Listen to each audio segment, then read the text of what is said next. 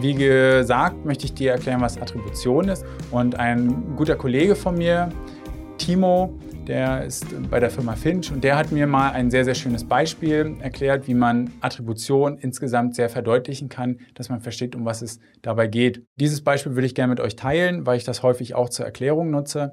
Und Attribution ist insgesamt sehr wichtig, um einfach eine Conversion oder ein Ziel vernünftig auf einzelne Kanäle, einzelne Akteure zuzuordnen. Stell dir einfach vor, du bist beim Fußballspiel und du siehst, wie der Stürmer ein Tor schießt. Dann ist das erstmal schön, der ganze Applaus kommt. Man ist glücklich, dass man diesen Stürmer hat. Das ist jetzt, ich sage mal, der normale Fall. Wenn wir aber schauen, ob der Stürmer wirklich verantwortlich dafür war, dass das Tor geschossen ist, dann kann man zum einen sagen, ja klar, wenn wir uns nur den Stürmer anschauen. Wenn wir uns aber das komplette Spiel anschauen, dann ist das schon wieder ganz anders. Weil es ist in der Regel so, dass der Abwehrspieler im Spiel den Ball von der gegnerischen Mannschaft abgenommen hat hat ihn dann zum Mittelfeld gepasst und der Mittelfeldspieler hat dann dem Stürmer eine gute Vorlage gemacht, dass er halt das Tor reinschießen konnte. Wenn wir das jetzt auf die digitale Welt verlagern, dann könnte es beispielsweise so sein, dass du einen Online-Shop hast und du hast beispielsweise Google-Werbung, Facebook-Werbung und E-Mail-Marketing.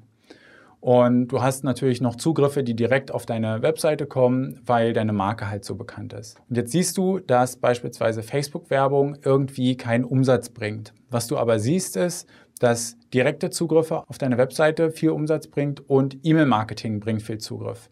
Und Google-Werbung bringt halt irgendwie, naja, gerade ein bisschen was. Dann könnte man jetzt insgesamt ganz einfach sagen, naja gut, dann kann ich Facebook abschalten und Google abschalten und mache nur noch E-Mail-Marketing und habe ja so eine starke Marke, deswegen kommen die alle auf meine Webseite. Aber wenn wir das ein bisschen genauer sehen, dann ist es eher so, dass Beispielsweise, wenn wir das ganze Projekt überblicken können und das Tracking richtig gemacht haben, dann sehen wir, okay, über Facebook kommen relativ viele Leute auf die Seite, die sagen sich, finde ich interessant, will ich jetzt aber noch nicht kaufen. Und diese Leute melden sich für den Newsletter an. Und dann später über den Newsletter werden diese angemeldeten Personen zu Käufern und zu Kunden. Auf der anderen Seite gucken wir bei Google. Über Google kaufen wir uns relativ viele User ein. Die finden das alles ganz spannend.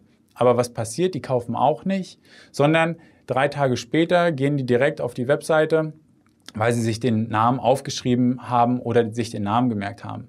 Wenn wir jetzt natürlich Google und Facebook pausieren, dann wird irgendwann der Umsatz zurückgehen und wir fragen uns, hä, warum, warum passiert das? Das war ja nicht klar.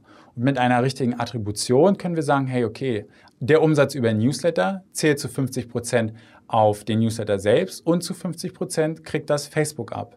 Der Umsatz, der direkt über die Marke kommt, zählt zu 50 Prozent auf die Marke und zu 50 Prozent auf die Google-Werbung.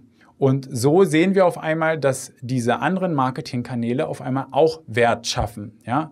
Und das nennt man dann halt Attribution. Wie verteile ich meinen Umsatz beispielsweise auf die verschiedenen Kanäle, so dass ich sehe, ah, obwohl Facebook keinen direkten Umsatz erzielt, ist es dennoch dienlich, Facebook-Werbung zu schalten, weil wir dadurch den Newsletter befüllen und dann über den Newsletter letztendlich Kunden generieren. Und das ist ganz einfach erklärt ähm, Attribution. Deswegen ist es so wichtig, dass man sich damit beschäftigt. Da beißen sich große Unternehmen natürlich auch noch so ein bisschen die Zähne aus, weil dazu kommt jetzt natürlich auch nochmal, dass man mobilen Traffic hat, Tablet-Traffic und so weiter und das gar nicht mehr richtig aussortieren kann.